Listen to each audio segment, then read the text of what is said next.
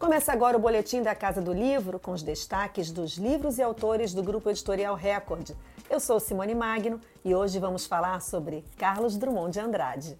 No meio do caminho tinha uma pedra, tinha uma pedra no meio do caminho, tinha uma pedra, no meio do caminho tinha uma pedra. Nunca me esquecerei desse acontecimento na vida de minhas retinas tão fatigadas.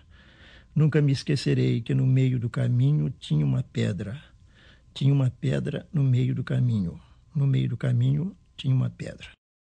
O maior poeta brasileiro do século XX voltou para casa e os quatro primeiros títulos da Record com o novo projeto gráfico começam a chegar às livrarias. Alguma poesia, Sentimento do Mundo, Caro Enigma e Antologia Poética. Uma das novidades das edições é a fixação do texto. Toda a obra está sendo cotejada com exemplares anotados pelo poeta e outras fontes do acervo da família. O professor Edmilson Caminha, que se dedica ao estudo de Drummond há mais de quatro décadas, explica que o trabalho busca oferecer ao leitor a versão mais fiel possível do texto literário.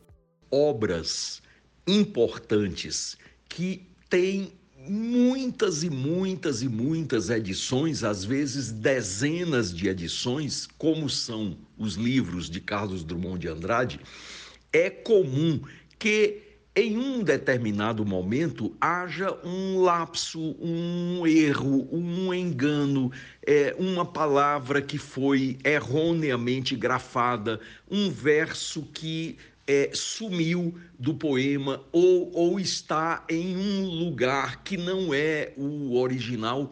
E o pior é que esses erros, eles tendem a se perpetuar, eles tendem a se repetir, porque dificilmente, mesmo um pesquisador, um professor que esteja a estudar a obra, por exemplo, de Carlos Drummond de Andrade, dificilmente ele é, buscará é, fazer uma pesquisa para saber se exatamente a palavra é aquela, se naquele verso há uma vírgula, ou um ponto e vírgula, ou um ponto final.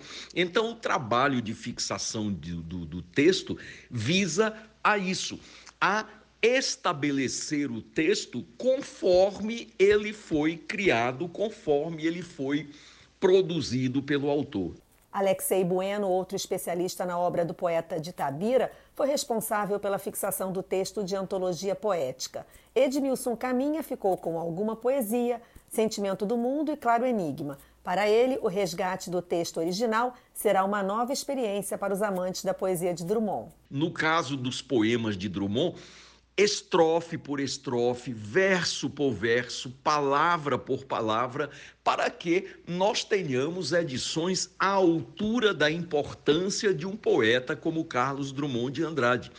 É bom lembrar sempre, Drummond é não apenas um dos grandes poetas da literatura brasileira, mas uma das vozes mais eloquentes da poesia mundial no século XX o Drummond está entre os grandes poetas da literatura mundial. E agora, José? A festa acabou, a luz apagou, o povo sumiu, a noite esfriou. E agora, José? Os livros ganharam pós-fácios de fãs de diferentes áreas. O escritor Mia Couto, a cantora Zélia Duncan, o ativista e escritor Ailton Krenak e o estilista Ronaldo Fraga, cada um falando sobre a sua paixão pela poesia de Drummond, suas descobertas, os impactos. Ronaldo, por exemplo, conta que em seu trabalho sempre investigou artistas que dialogam com o tempo, tema que para ele é a matéria mais fina do poeta. Dos nossos grandes da literatura brasileira, sem dúvida alguma, foi o grande observador do tempo. E olhando o tempo presente, falando do tempo presente, ele conquistou um lugar na antemporalidade, na imortalidade.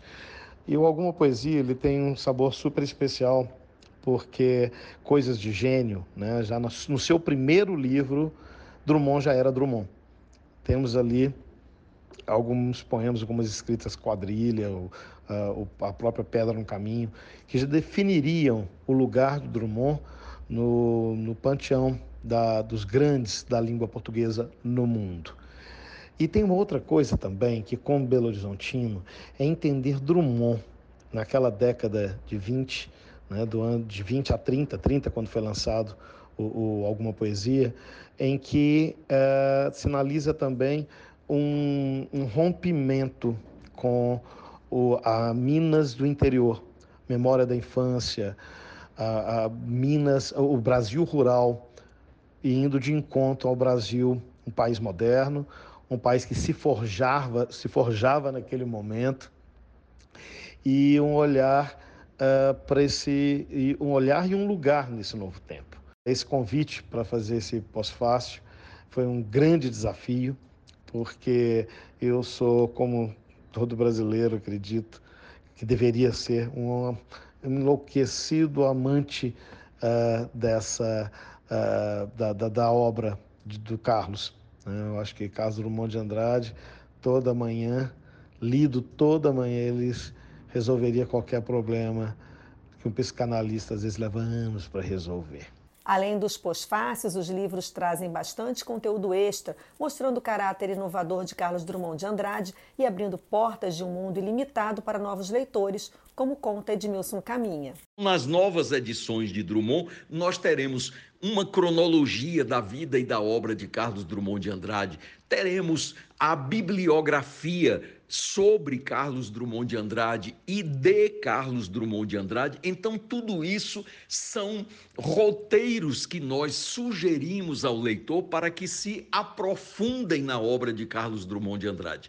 Estas novas edições, repito, não são apenas mais edições da obra de Drummond, serão edições que se marcarão por algo novo que se oferece não apenas aos leitores que já conhecem a poesia de Carlos Drummond de Andrade, mas sobretudo àqueles que se encantarão com a descoberta de um poeta que sozinho faria a grandeza de qualquer literatura. A Record e a José Olímpio vão lançar 63 obras de Drummond ao longo dos próximos anos. E em 2022 tem ainda os 120 anos de nascimento do poeta em outubro.